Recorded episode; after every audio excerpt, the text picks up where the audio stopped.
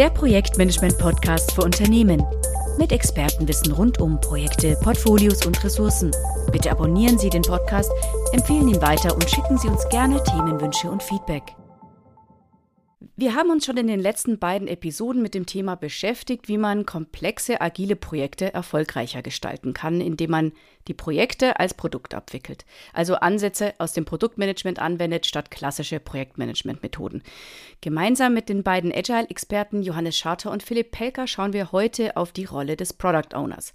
Wie sich die beiden Rollen Projektleiter und Product Owner unterscheiden, welche Fähigkeiten ein Product Owner haben sollte und welche Werkzeuge es gibt, um auch bei hoher Komplexität noch Planungsoptionen zu haben. Hallo Johannes, hallo Philipp, ich freue mich, dass ihr heute wieder dabei seid. Hallo. Hallo, schön, dass wir nochmal da sein dürfen.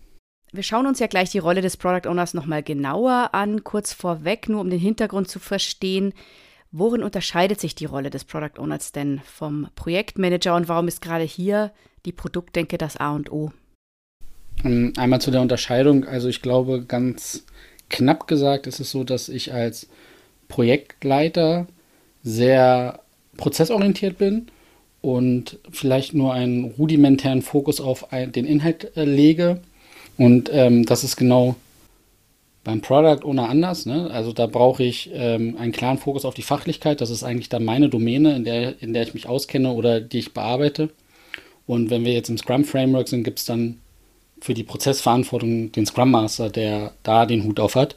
Und ähm, ich brauche als Produktmanager oder Product Owner noch ähm, sehr viel ein breiteres Spektrum an, an Dingen, die ich als Projektleiter vielleicht nicht brauche. Also als Beispiel, wie kriege ich ein Produkt-Market-Fit hin? Wie sieht die Konkurrenz aus? Äh, wie passt mein Produkt in die Unternehmensstrategie? Das sind alles Themen, die mich als Projektleiter eher etwas weniger interessieren, weil ich da den Auftrag habe, das äh, Projekt in Time, im Budget und im Scope irgendwie ähm, über die Bühne zu bekommen. Also er kümmert sich quasi anders als der Projektleiter auch um das ganze Umfeld äh, und muss das immer wieder abgleichen miteinander. Und der Projektleiter äh, kümmert sich in Anführungszeichen nur äh, um sein Projekt. So, oder? Genau, die Erfolgskriterien sind da auch wieder wahrscheinlich andere. Ne? Als mhm. Projektleiter äh, bin ich erfolgreich, wenn ich das Projekt, wie gesagt, in Time, Budget und im Umfang abliefere. Ähm, und als PO bin ich, oder als Projekt, äh, Produktmanager bin ich erfolgreich, wenn ich den Produktwert maximiere. Und ähm, da brauche ich noch eine viel weitere strategische Sicht und muss auch voll in Verantwortung für das Produkt gehen können. Ja, das ist als Projektleiter ja so meiner Meinung nach oder unserer Meinung nach nicht zwingend notwendig. Mhm. Genau, wir sehen das oft, dass diese Product Owner Rolle in Organisationen sehr unterschiedlich definiert wird.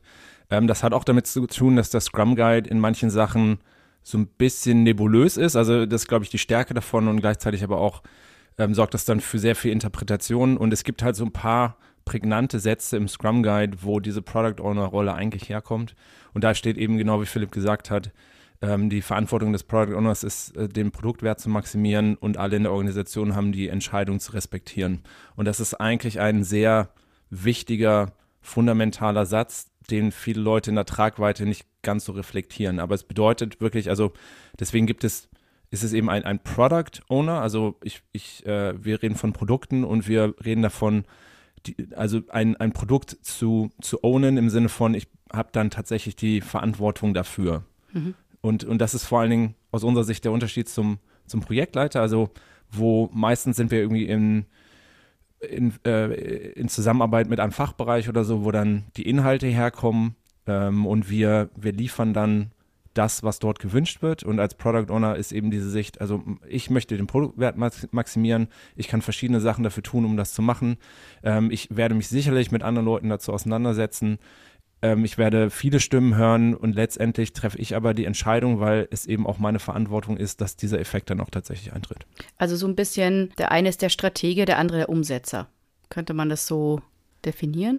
Genau, also so grob kann man das sagen. Ähm, und äh, das wird dann eben spannend in der tatsächlichen Umsetzung, weil dann oft die Frage ist, wie verteilt sich dann diese Verantwortung von äh, strategisch, taktisch, operativ mhm. im Alltag. Ne? Also wenn ich jetzt Product Owner bin, ähm, kann ich das tatsächlich alles alleine abbilden. Ähm, und da sagt dann zum Beispiel der Scrum Guide, also ähm, man kann es unterschiedlich machen, das, äh, das ist natürlich klar, aber der, der Scrum Guide sagt ja zum Beispiel, dass als man als Product Owner all diese Dinge auch von anderen, äh, von anderen Menschen tun lassen kann, aber letztendlich immer noch die Verantwortung dafür behält. Mhm. Und ähm, wir sehen oft im Alltag, dass die, also die meisten Product Owner sehr operativ unterwegs sind. Also ähm, vielleicht irgendwie, also ich übersetze Anforderungen in User Stories oder solche Sachen ähm, und weniger strategisch. Und da, also aus unserer Sicht müsste das eher umgekehrt sein, dass äh, Product Owner vor allen Dingen strategisch arbeiten ähm, und das Operative je nach Situation auch andere Leute übernehmen können mhm. in Zusammenarbeit mit dem Product Owner. Mhm.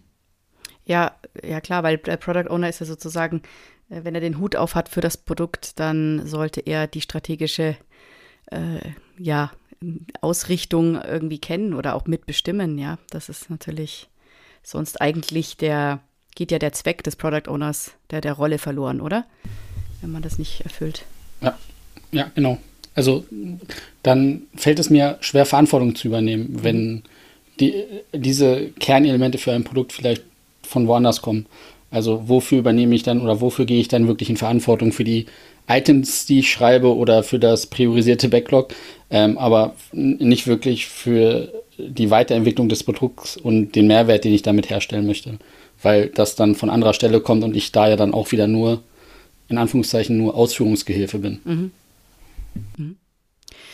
Welches, also wenn wir jetzt schon auch dabei sind, da brauche ich ja dann vermutlich auch andere Skills als ein Projektleiter. Welche Skills brauche ich denn als Product Owner? Auch vielleicht im Unterschied zum Projektmanager. Vielleicht können wir das erstmal herausarbeiten, aber vielleicht auch die gemeinsamen äh, Skills. Also welche, oder machen wir es andersrum.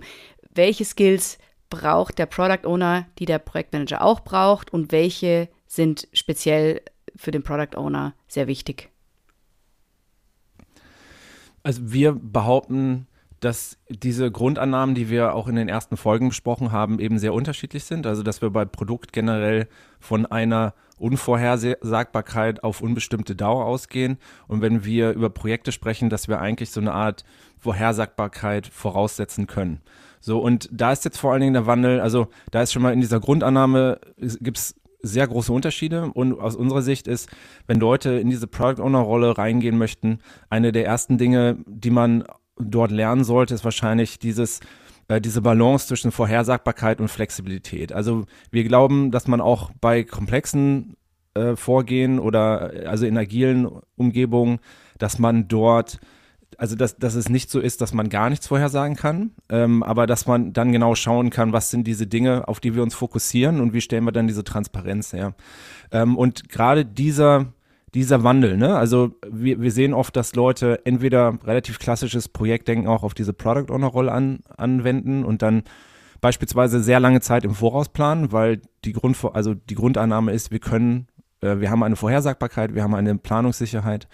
Äh, oder Leute schwappen dann so in das Gegenteil, wo es dann ist, ähm, wir können dir nur sagen, was im nächsten Sprint passiert.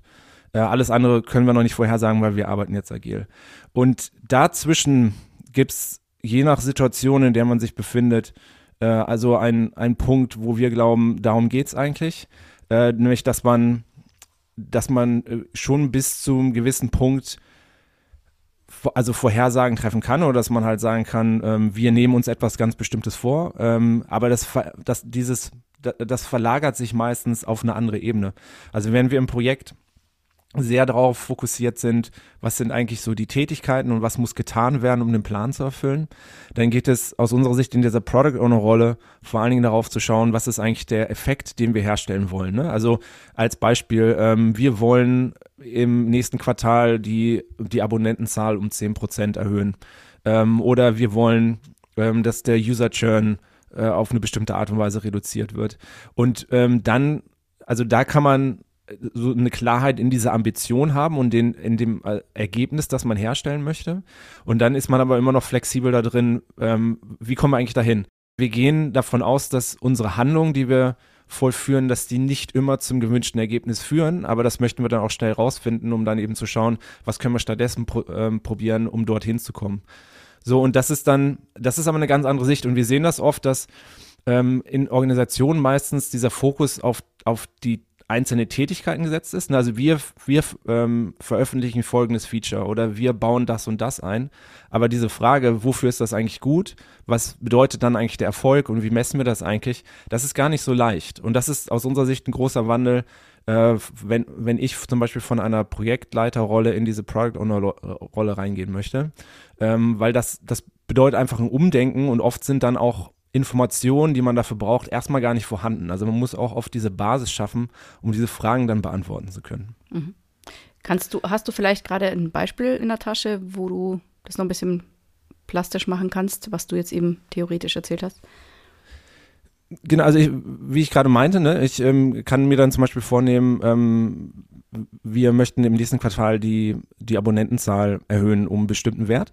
Ähm, und da kann ich jetzt natürlich sagen, ähm, also das, das ist zum Beispiel ein, eine Metrik, die ist, also wenn wir zwischen Leading und Lagging Indicators unterscheiden, ist das eher so eine Art Lagging Indicator. Ne? Also ich, ich kann verschiedene Sachen tun und dann hinterher passiert was.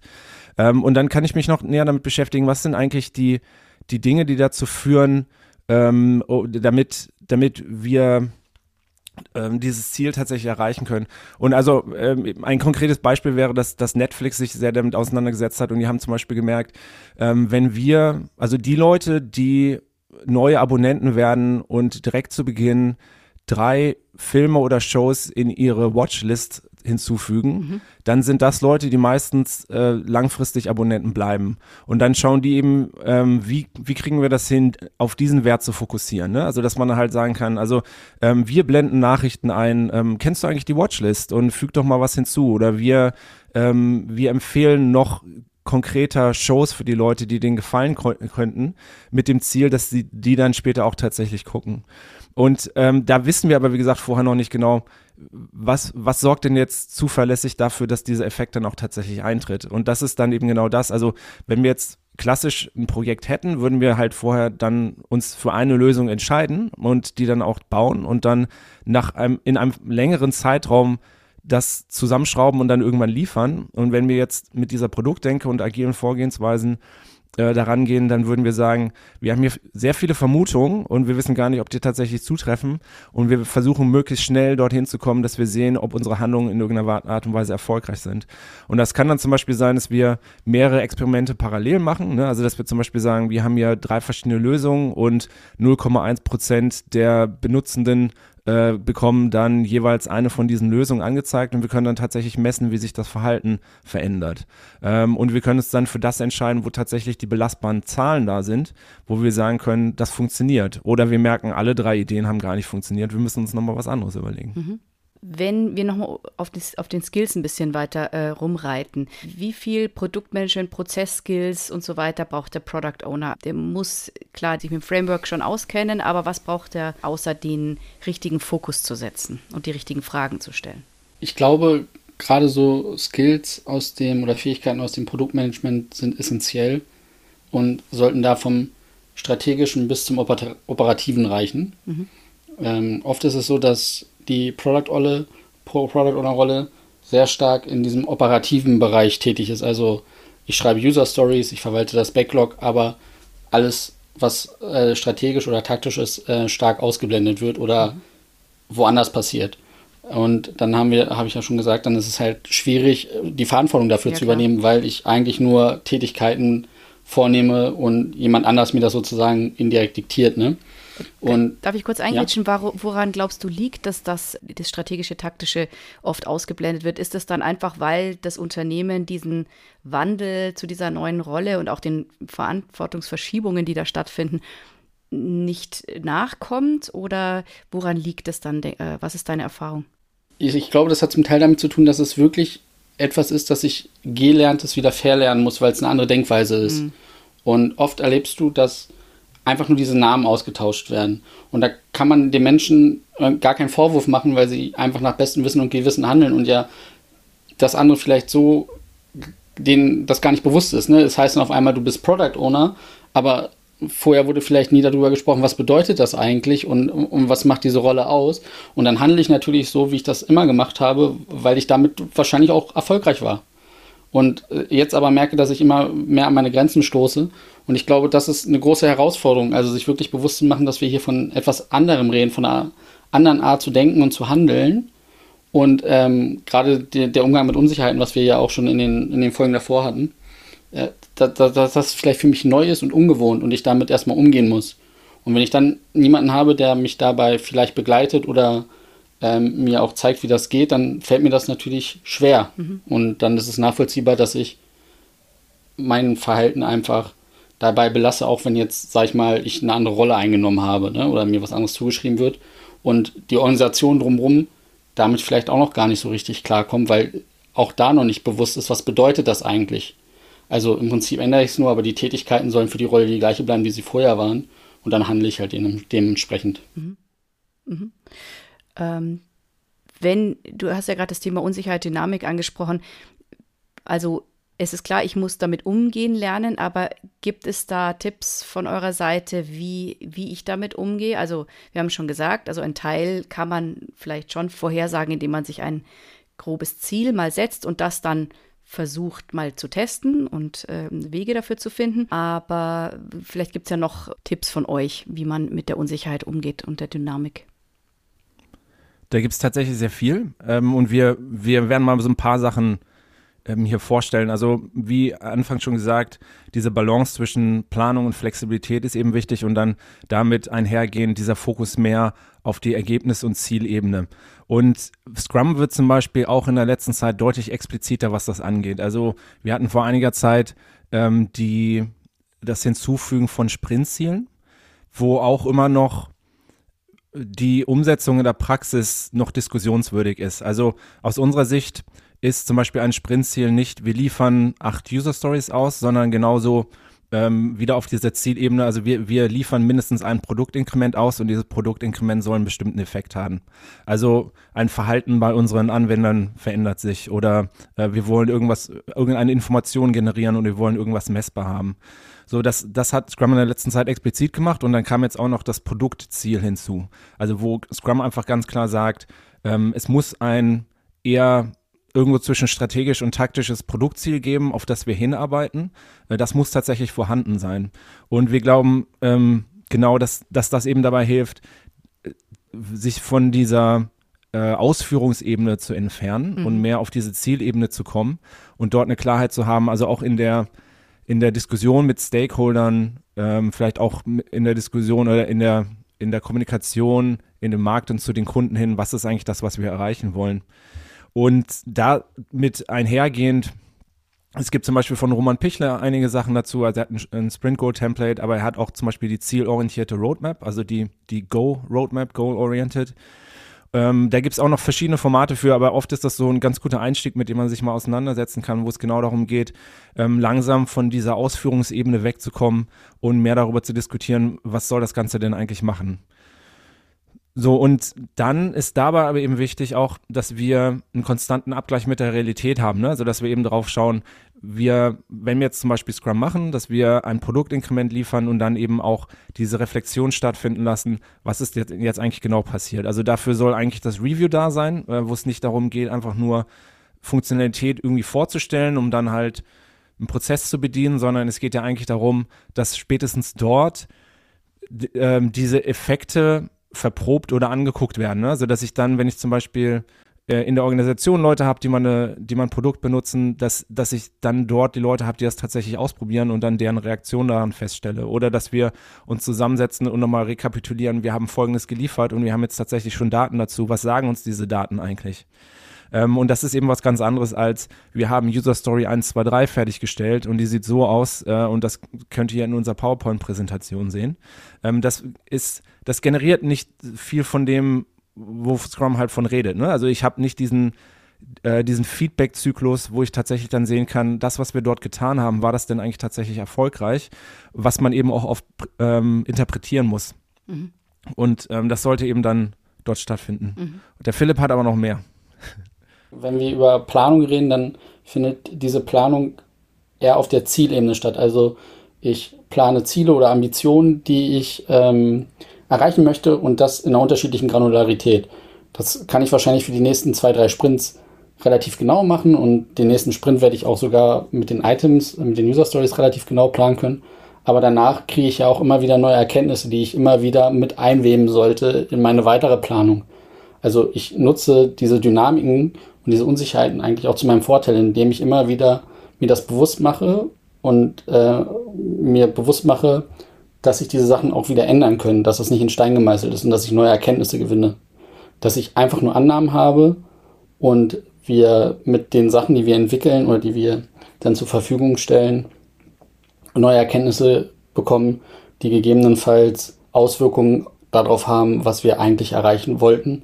Und dann muss ich das vielleicht auch wieder in Frage stellen oder zumindest mal angucken, wie könnte sich das verändern oder verändert sich das. Also ist es dann nicht vom Start bis zum Ende irgendwie eine gerade Linie, sondern es ist eher so, ein, so eine Kritzellinie, sage ich mal, wenn man sich das visuell vorstellt, wie ich den Weg da vielleicht dann hinfinde. Und ähm, was Johannes gerade noch gesagt hat, ist halt auch ganz wichtig, was man oft beobachtet ist, wenn Teams mit Scrum anfangen und den Sprints arbeiten, dass auch da angefangen wird, Dinge so zu schneiden, dass ich nicht am Ende des Sprints wirklich diesen Wert ausliefer, sondern in dem einen Sprint mache ich jetzt beispielsweise das Backend und im nächsten Sprint mache ich das Frontend. Und dann zieht sich dieses Lernen halt wieder. Ich sollte halt wirklich immer versuchen, ähm, in diesem Sprint das vertikal zu schneiden, dass ich halt wirklich etwas ausliefere und auch wenn das dann ein bisschen ein kleinerer Happen ist. Mhm. Aber vielleicht kann ich mit dem kleineren Happen schon meine Annahmen irgendwie validieren. Mhm. Ja, weil dieser Feedback-Zyklus halt unbedingt gewahrt sein muss, ja, damit man die Dynamik auch nutzen kann für sich. Genau, weil äh, ich kann sonst einfach kein Abgleich mit der Realität machen, wie Johannes mhm. das so schön gesagt hat. Mhm. Mhm. Äh, ganz kurzer Exkurs zur Persönlichkeitsfrage eines Project, äh, Product Owners. Äh, Im Grunde muss man dann ja aber auch so der Typ sein, der immer Lust hat, sich überraschen zu lassen, oder? Also ähm, es gibt ja auch Menschen, die einfach gerne abarbeiten oder ähm, ja, so ähm, strick, also quasi da, da sich dann perfektionieren, qualitativ hochwertig Dinge abzuarbeiten. Äh, das wäre dann vielleicht nicht der Typus, der für die Product Owner Rolle geschnitzt ist, oder? Also mhm. muss schon Lust haben und neugierig sein und experimentierfreudig und ähm, mhm. oder was, was würdest du sagen, mhm. welche, welcher Typ wird Product Owner? Welche Persönlichkeitsstruktur? Ich, ich, ich denke da gerade drüber nach. Ich glaube, da ist für jeden Platz eigentlich, weil ähm, erstmal ist der Kontext, in dem mein Produkt sich viel, befindet, vielleicht ein unterschiedlicher. Vielleicht habe ich ein Produkt, ähm, wo, da, wo, wo der Kontext, das Umfeld gar nicht so sehr dynamisch ist wie in anderen Umfeldern. Ne? Also okay. in der mhm. Softwareentwicklung ist es halt sehr dynamisch. Da gibt es immer sehr schnell neue Erkenntnisse. Die Technik entwickelt sich sehr weiter. Ähm, alles wird schnelllebiger. Es gibt aber vielleicht auch Bereiche, wo die Dynamik nicht so groß ist. Johannes und ich sagen da immer so spaßig so ein bisschen die Toilettenpapierbranche. Ne? Also hm. hm. da gab es jetzt in den letzten 50 Jahren wahrscheinlich nicht so viel Innovation. Das heißt, da habe ich, hab ich halt nicht so eine Dynamik drin. Ja. Ähm, das soll einfach nur veranschaulichen, was ich damit ja, ja, meine. Und neben der Dynamik des Produkts, äh, des Umfelds des Produkts, gibt es natürlich auch noch den Stand meines Produkts. Also bin ich in einem Produkt, was eher so den Reifegrad hat und schon einen Market Fit hat und ich sozusagen nur noch dafür sorgen muss, dass ich nicht verdrängt werde. Das heißt, ich muss mich auch noch ein bisschen um andere Themen kümmern, um Stabilität etc. Ne? Aber ich muss nicht durchgehend meine Annahmen validieren, wie ja. bei einem Produkt, was ganz Neues ganz, und ganz ja. innovativ. Ne? Mhm. Das heißt, da findet, glaube ich, jeder seine Nische und je nachdem muss ich halt eine andere Affinität haben. Mhm. Mhm. Aber es wäre ja, nicht vielleicht so. Vielleicht hat Johannes da auch noch was. Nur ganz kurz, äh, es wäre aber nicht so, dass der Product Owner dann äh, von der Wiege bis zum hohen Reifegrad eines Produkts dann immer am selben Produkt bleibt. Das heißt, also nicht jede, jeder Product Owner muss äh, von A bis Z das Produkt begleiten und entsprechend kann man sich dann auch so ein bisschen seine Nische da ähm, bauen. Mhm. Oder meinst du es so? Hm. Ja, oder, oder wenn ich äh, das von A bis Z begleite, vielleicht bin ich jemand, der am Anfang sehr enthusiastisch ist und eine Affinität für Product Discovery hat, also genau diese Sachen halt herauszufinden. Mhm. Mhm. Dann hilft mir das natürlich auch noch im späteren Verlauf, weil auch da werde ich natürlich neue Features irgendwie eruieren und ähm, validieren müssen, da, nur halt in einem kleineren Grad vielleicht, als wenn ich das in der frühen, mhm. in, einem, in einem frühen Stadium des Produkts mache. Das heißt, das hilft mir später auch. Mhm. Und vielleicht habe ich dann aber äh, für später jemanden noch im Team, der halt dann noch strukturierter in, an Themen dran geht und dem das Spaß macht, der mich dahingehend auch unterstützen kann. Also selbst wenn ich das von A bis Z betreue, mhm. ist es ja theoretisch so, dass ich die Verantwortung für den Produktwert habe, aber ich kann mir ja helfen lassen, ich ja, kann mich okay. ja auch beraten lassen Alles und so weiter. Ne? Mhm, ähm, und je gesagt. nachdem, ja, genau. genau. wo meine Stärke liegt, genauso andersrum, ne? wenn, wenn ich eher derjenige bin, der Produkte in so einem Reifenstadium sehr gut äh, betreuen kann, sage ich mal, mhm. oder da die Verantwortung. Vielleicht habe ich Leute im Team, die aus dem UX-Bereich kommen, also User Experience, mhm. aus dem Research-Bereich, die mich dabei unterstützen, halt ähm, dieses Product Discovery zu machen. Ja, ja, ja, macht Sinn. Okay, ist ja schön zu hören, dass man da nicht jetzt irgendwie nur ein Typ sein muss und für unterschiedliche Persönlichkeitstypen äh, passen kann. Wenn wir nochmal auf die Stakeholder gucken, wie führe ich denn die Stakeholder und mein Entwicklungsteam? Wie bekomme ich diese ganzen unterschiedlichen Erwartungen da gemanagt, trotz dieser Dynamik und Unsicherheit? Ähm, wie nehme ich die da alle mit? Das kommt natürlich total aufs Produkt an und äh, wer daran beteiligt ist. Aber wir sagen meistens, also wenn wir mit Product Ownern arbeiten, wir möchten, dass sie viel deutlicher und klarer eigene Entscheidungen treffen und viel mehr mit anderen Leuten Kontakt, äh, in Kontakt sind und mehr Stimmen hören. Und das ist genau irgendwie so dieser Spagat, also dass ich, ähm, also wir, wir glauben, dass man auch bis zu einem gewissen Punkt so eine Art Moderationsfähigkeiten haben muss als Product Owner, damit ich es schaffe, Leute zusammenzubringen und die richtigen Unterhaltungen zu führen.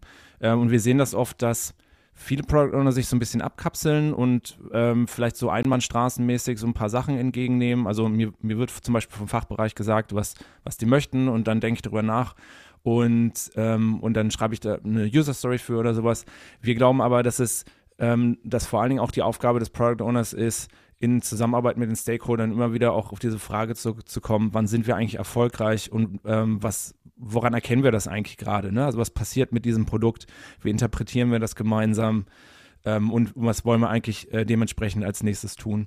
Und äh, deswegen ist es oft so, also meistens findet, wenn dann Interaktion irgendwie in so Zwischengesprächen statt oder dann im Review. Also so ein klassisches Beispiel ist, ähm, es wurde irgendwie was gezeigt und dann gibt es so diese Frage, gibt es Feedback dazu oder möchte noch jemand irgendwas dazu sagen oder gibt es Fragen oder so und dann, ähm, dann gibt es meistens nichts und dann ist es vorbei. Mhm. So, und das ist oft so aus unserer Sicht sehr schade, weil ganz viel Potenzial da steht, andere Leute mit einzubeziehen. Also ähm, wenn, wenn ich als Product Owner gelernt habe, Gruppen anders auch zu führen und zum Beispiel durch Fragestellungen ähm, dann auch eine andere Art der Unterhaltung hervorzurufen, ist mhm. das echt sehr viel wert. Also wenn ich beispielsweise nicht frage, gibt es Feedback, sondern wenn ich schaue, ähm, was sind denn aus eurer Sicht die größten Risiken, die äh, in unserem Produkt momentan vorhanden sind? Mhm. Oder ähm, also offene Fragen stellen dann eben. Genau, aber sehr, aber dann schon auch zielgerichtet, dass ich halt ein, einen bestimmten äh, Fragenbereich erforschen möchte. Ne? Also halt, wenn ich, wenn ich nur frage, gibt es irgendwie Feedback, dann ist das oft zu unkonkret, weil ja. ähm, das ist nicht so die direkte Einladung, zu einem bestimmten Thema was zu sagen. Mhm. Ähm, und wir glauben, dass es dann eben auch darum geht, also zum Beispiel in der Zusammenarbeit mit Stakeholdern, das zu können. Ne? Also dass mhm. man eben auch schaut, ähm, äh, ähm, was sind denn gerade die Dinge, die euch am meisten missfallen? Ne, ist eine ganz andere Frage als habt ihr Feedback. Mhm. Ähm, und ähm, dort wirklich regelmäßig im Kontakt zu sein, also wenn wir jetzt über die, die Stakeholder sprechen und dann auch dort sehr aktiv diese Unterhaltung zu suchen und noch viel stärker die Ansichten, die Meinung von anderen Leuten herauszukitzeln, äh, die mit, mit einzubeziehen, wirklich diese Stimmen hören zu wollen und dann aber gleichzeitig eben zum Schluss diese Entscheidung zu treffen, immer vor dem Hintergrund, meine Verantwortung ist es, den Produktwert zu maximieren. Ähm, äh, härtestes Beispiel ist eben, keine Ahnung, der CEO hat eine Meinung ähm, und ich entscheide mich dagegen, weil ich glaube, für unser Produkt ist es das Beste, das und das zu tun. Ähm, und dann aber halt auch gut und begründet und transparent. Äh, das, äh, das ist eben in dieser, in der, in dem Umgang mit den Stakeholdern wichtig. Und zum Entwicklungsteam hin, was wir dort eben schon vorhin so ein bisschen angerissen haben, wir glauben, dass wenn ich als Product Owner mehr auf dieser strategisch-taktischen Ebene unterwegs bin, dass viele von den operativen Tätigkeiten von anderen Leuten wahrscheinlich übernommen werden, weil es sonst einfach vom Zeitaufwand her sehr, sehr viel ist.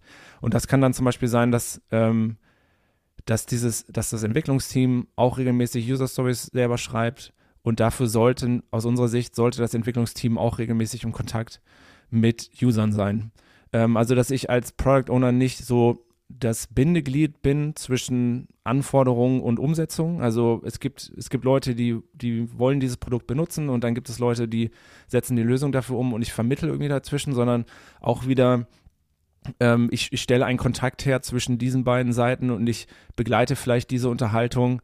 Ähm, aber aus unserer Sicht ist es eben, also gute Entwicklungsteams in so einem Umfeld, die einen Product Owner richtig gut unterstützen, sind dann auch regelmäßig im Austausch. Also es kann dann sein, dass ich als Product Owner grob beschreibe, wir wollen folgendes Problem lösen ähm, und hier sind ein paar Ideen dazu. Setzt euch doch mal mit den, mit den Anwendern und Anwenderinnen zusammen äh, und arbeitet das einmal gemeinsam aus und dann äh, gucken wir nochmal gemeinsam drauf ne, also das ist halt eine ganz andere Art auch der Verantwortungsübernahme des Entwicklungsteams, die halt auch deutlich mehr Produktverantwortung dann übernehmen. Und das ist aber auch ein großer Wandel. Also meistens ist es traditionellerweise eben sehr anders, dass wir dort sehr starke Silos haben. Mhm. Also das, es gibt einen Fachbereich, ähm, dann gibt es halt irgend, irgendjemanden, der Anforderungen entgegennimmt und dann gibt es halt Leute, die gesagt bekommen, was sie umzusetzen haben. Und wenn wir uns da rausbewegen, ist das eben ein großer Wandel, äh, wo es darum geht, die, mehr Kontakt herzustellen, mehr, also Also auch eben das Team, Erfahrung. also die Umsetzenden, äh, die dann auch, äh, ins, also quasi direkt in Kontakt zu bringen. Das wäre ja das, die, die große Änderung. Genau. Ja, ja, ganz genau. genau. Und das ist, ähm, das ist oft nicht ganz trivial, ne? Aber mhm. ähm, um dann eben sagen zu können, also wir, wir stellen damit wieder auch, auch mehr Flexibilität her und mehr ähm, dieses, was wir immer dieses Lernen nennen und dieses, ähm, das, die Auswirkungen der, des eigenen Handels tatsächlich zu erkennen. Dafür ist es einfach super. Also, dass halt auch die Leute, die diese Lösung bauen, dann auch merken, das, was ich gerade gemacht habe, hat gar nicht geholfen. Mhm. Und ich kann das sehen, weil ich im Kontakt bin.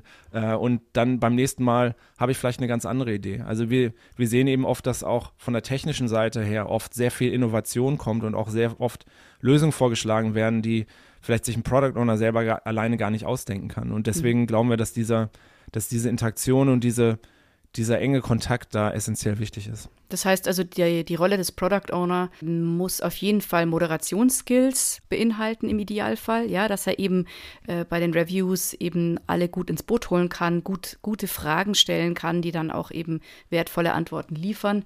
Und beim Entwicklungsteam das eben nicht nur als Außenminister so abzuschotten, sondern eben tatsächlich in Kontakt zu bringen mit den, mit den interessanten Gruppen, ja, die Feedback geben können oder den, den Kunden. Ganz genau, mhm. ja. Mhm. Hm. Und da auch nochmal ganz kurz, wenn, wenn, wenn das nicht mein Fable oder meine Leidenschaft ist, diese Moderationsskills. Auch da sollte ich mir dann vielleicht einfach jemanden nehmen, der mich dabei unterstützen kann, in, da reinzuwachsen. Ne? Also wenn ich jetzt sage gerade so, hm, das hört sich für mich komisch an oder das ist gar nicht meins, vielleicht gibt es jemanden, der die, die Person dabei unterstützt, da hineinzuwachsen und äh, das mal auszuprobieren. Also, also, Mut, Mut äh, sich helfen zu lassen eigentlich auch. Oder einfach äh, äh zu wissen, genau. was gebraucht wird, aber dann auch gerne zu verteilen. Äh, genau, oder, oder da auch selber dann zu lernen und mhm. auch äh, andere mit in die Verantwortung zu nehmen oder den anderen Leuten die Chance geben, auch Verantwortung übernehmen zu können ne, für solche Themen. Und ich wollte noch ähm, einen Punkt ergänzen, wenn es darum geht, Erwartungen von Stakeholdern zu managen, dann kennt man das oft, dass Stakeholder ja auch immer direkt mit einer Lösung um die Ecke kommen. Also ich brauche Feature XY. Und dann hilft es auch oft nochmal bei dieser Erwartung reinzugehen, dass dieses Feature dann direkt geliefert wird, ähm, mit dem Stakeholder im Dialog herauszufinden, was ist eigentlich das Bedürfnis dahinter, was ist das Ziel dahinter, hinter diesem Feature und gibt es vielleicht noch andere Möglichkeiten, das zu bedienen und andere Wege und könnte auch ein anderer Weg ähm, für den Stakeholder in Ordnung sein, der vielleicht dann auch noch die Erwartungen von anderen Stakeholdern trifft. Ne? Mhm. Also wieder aus so ein bisschen weg, direkt äh, in diese Lösung reinzuspringen, auch mal wieder ein bisschen den Problemraum aufzumachen, das Bedürfnis zu verstehen mhm. und vielleicht Synergien zu sehen zu anderen Erwartungen. Mhm. Das wäre ja auch ein kontinuierlicher Prozess dann. Definitiv, genau. Und genau das ist es. Und ähm, bei, wenn ich als Product Owner meine Entscheidung irgendwie vertreten muss. Also ich glaube, das ist sehr wichtig, dass wenn ich etwas entscheide, wie Johannes auch schon gesagt hat, dass ich das begründen kann. Und dabei hilft mir dann natürlich auch, wenn wir unsere Annahmen irgendwie validieren. Ne? Wenn der CEO sagt, ich glaube, es ist sinnvoll, dass wir AB machen, dass man sagen kann, haben wir schon getestet oder und wir haben hier Interviews geführt mit Nutzern und die gehen genau in eine andere Richtung, deswegen halte ich das für keine gute Idee. Mhm. Ne? Also, dass, dass man da auch etwas hat, dass man seine Entscheidungen begründen kann. Warum entscheide ich das eigentlich so? Oder warum sage ich gerade, das ist vielleicht nicht so eine gute Idee oder ich würde vielleicht eher das ausprobieren? Wenn wir jetzt mal in den Praxisalltag gucken, was sind denn so große Herausforderungen? Also teilweise haben wir sie jetzt schon angeschnitten, aber vielleicht können wir das nochmal einfach gebündelt äh, nochmal ähm, zusammenfassen. Was sind denn so typische Herausforderungen, denen sich ein Product Owner stellen muss?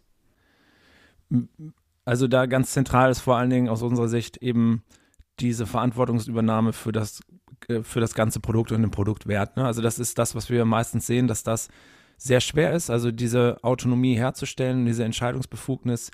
Ähm, und wir haben das selten im Alltag so, dass Product Owner diese Rolle so leben können, wie sie eigentlich gedacht ist. Also und das ist meistens so schon mal das, das ganz Zentrale. Ne? Also das ist eben, wie wir es gerade ein bisschen skizziert haben, dass es dort oft eine, ähm, eine Unterteilung gibt und eine Abgabe von Verantwortungsübernahme, zum Beispiel, ähm, dass ich als Product Owner vor allen Dingen auf dem operativen Level äh, unterwegs bin ähm, und von, von der anderen Seite vielleicht die Strategie für dieses Produkt äh, vorgegeben wird. Mhm. So, und ähm, dass ich dann halt auch nicht die Entscheidung tatsächlich selber treffen kann, die für meine eigentliche Verantwortung, diesen Produktwert zu maximieren, die auch tatsächlich, tatsächlich dafür dann nötig wären. So, und wenn ich das nicht machen kann, dann, dann ist das natürlich schwer. Also dann kann ich eigentlich dieser, die, diesem Erfolgskriterium, das es für diese Rolle gibt, kann ich eigentlich nicht wirklich dann gerecht, gerecht werden. werden. Ja, ja klar. Mhm.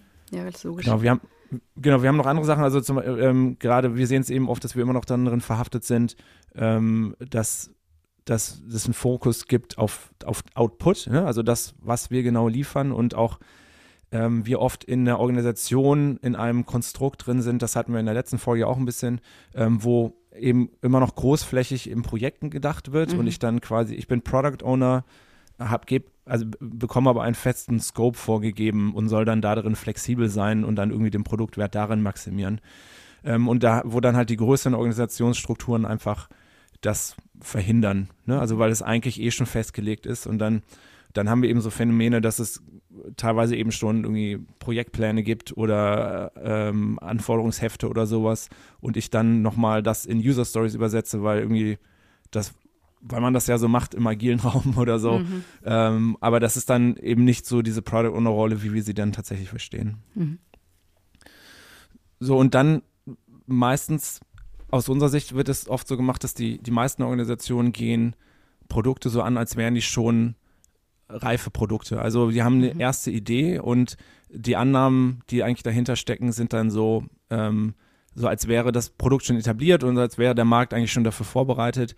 Und so dieses wirklich, ähm, dieses Denken im Produktlebenszyklus und dieses ganz kleinen Anfang, am Anfang sehr viele Ideen haben, von denen viele verworfen werden, das ist meistens auch also wenn ein Product Owner diese Einstellung vielleicht selber schon hat, dann ist es trotzdem in der Organisation noch schwer, das tatsächlich zu tun. Also wir hatten. Also genügend ja Raum zu kriegen, meinst du, oder? Genügend Raum für diese Discovery und, und Problemzone. Ja, genau. Und wie in der letzten Folge schon gesagt, das fängt ja oft dann mit der Budgetierung an. Ne? Also das ist beispielsweise, ähm, es kann ja so anfangen wie, ähm, ich brauche einfach nur mal drei Leute für zwei Tage äh, oder ich brauche mal 5000 Euro für zwei Wochen äh, oder sowas. Und das ist, das ist meistens, also die meisten Organisationen sind darauf nicht ausgelegt, sondern die denken halt sehr groß und ähm, in großen Paketen und, ähm, und äh, so dieses ganz klein anfangen äh, und dann auch früh eben zu sagen, das funktioniert nicht und wir verwerfen wieder Ideen und iterieren uns halt dann nach und nach äh, zu einer Lösung hin, dafür sind meistens die Strukturen gar nicht vorhanden. Und das, mhm. das macht es natürlich als Product auch noch schwer. Also, weil, wenn ich dann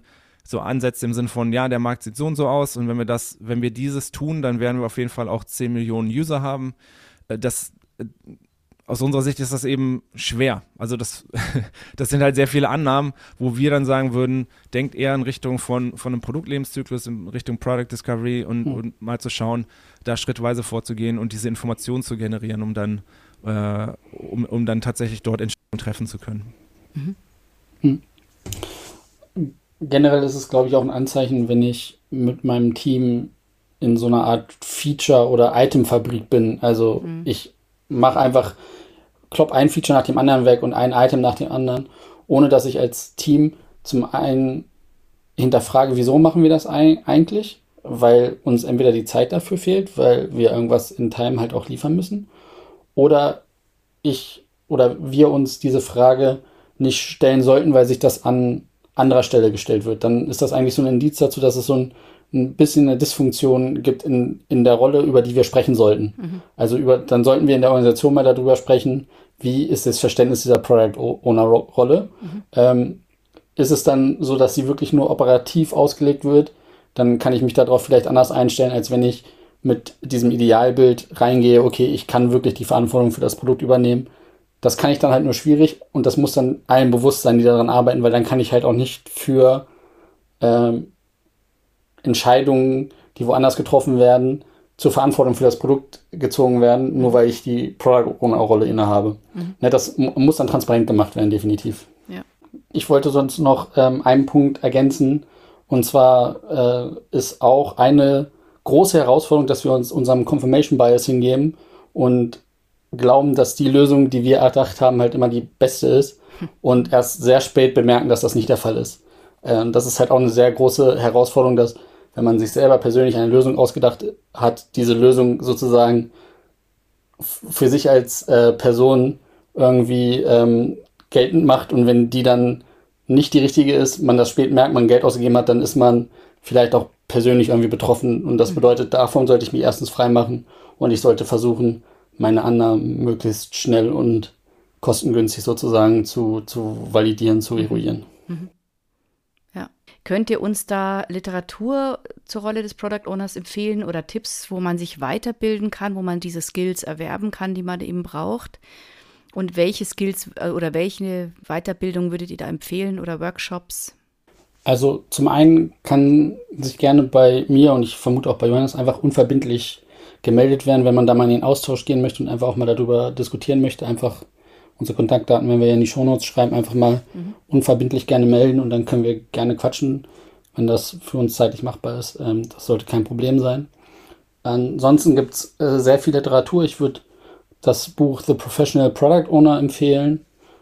Das packen wir auch in die Show Notes. Dann Inspired von Marty Kagan ist, glaube ich, so auch die Grundlektüre für jeden Menschen, der sich mit Produktentwicklung auseinandersetzt. Ähm, dann haben wir, glaube ich, auch schon Sachen von Theresa Torres empfohlen, wo mhm. es in diesen Discovery-Bereich geht. Ja, ja, ja. Genau, nehmen wir auch nochmal mit auf.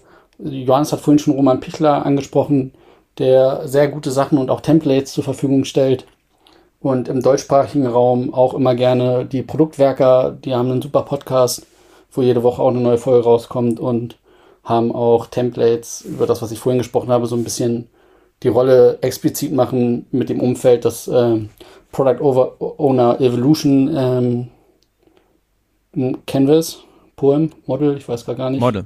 Model, Model ja, sowas. Ja. Da kam ich gerade durcheinander, mhm. genau. Und dann für Scrum würde ich noch ein Buch empfehlen, und zwar den Zombie Scrum Survival Guide. Ähm, das gibt auch einen ganz guten Überblick über Scrum. Und ja, das wären so die, die Literaturempfehlungen, die ich da aussprechen würde. Mhm.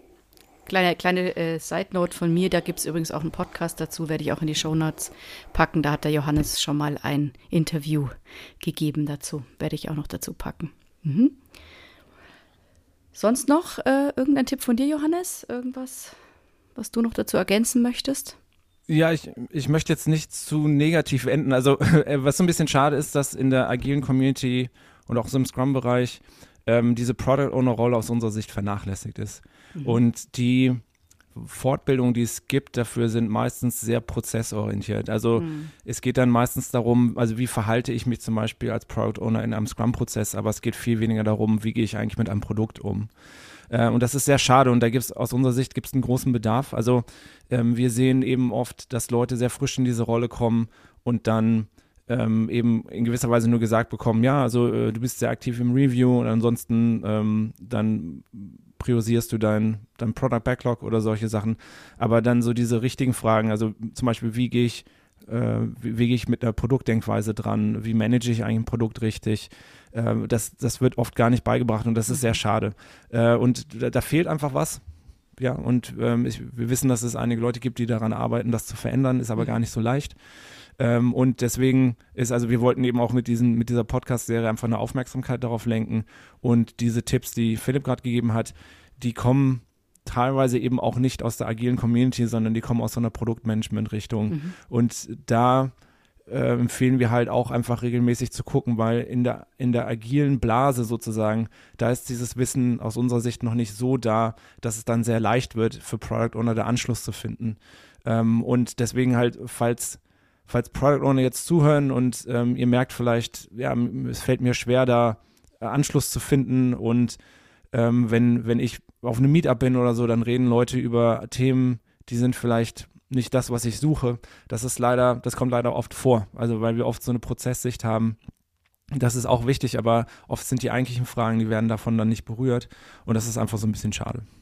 Das heißt, äh, dein Plädoyer ist einfach auch, diese Produktdenke, gerade auch für die Rolle des Product Owners eben zu etablieren, sich damit zu befassen, mit, mit den Aspekten, um da auch eine gewisse, ja, Standing zu haben, dann auch als Product Owner in der Rolle und äh, zu wissen, auf was es ankommt.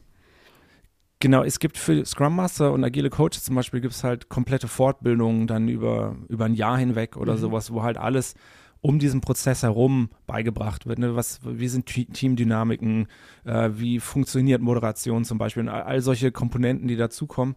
Und für Product Owner bisher wenig bis gar nicht. Mhm. Ähm, und, und das ist, also man muss sich oft so Sachen einzeln zusammensuchen und sich irgendwie so selbst erklären. Äh, und also wir, wir möchten einfach nochmal sagen, das, das ist leider so. Äh, wir versuchen das zu ändern. Wir sind da total gern im Kontakt mit anderen Leuten ähm, und falls jemand was braucht, sagt Bescheid. Ansonsten eben die Quellen, die gerade Philipp genannt hat. Mhm. Sehr schön. Danke auch für überhaupt die, die, die Dreierfolge, die wir jetzt aufgenommen haben zum Thema. Ich glaube, das ist auf jeden Fall erstmal Material, um ja auch das zu sensibilisieren und die wichtigen Themen angesprochen zu haben. Und ja, dann würde ich sagen, vielen Dank, Johannes und Philipp, für eure Zeit. Und wenn es wieder ein Thema gibt, das und euch unter den Nägeln brennt, dann, dann treffen wir uns einfach wieder. Sehr gerne. Vielen Dank, dass wir da sein durften. Ja, gerne. Tschüss. Tschüss. Tschüss. Weitere Informationen zu Projektportfolio und Ressourcenmanagement finden Sie auf unserem YouTube-Kanal und dem TPG-Blog unter www.tpg-blog.de.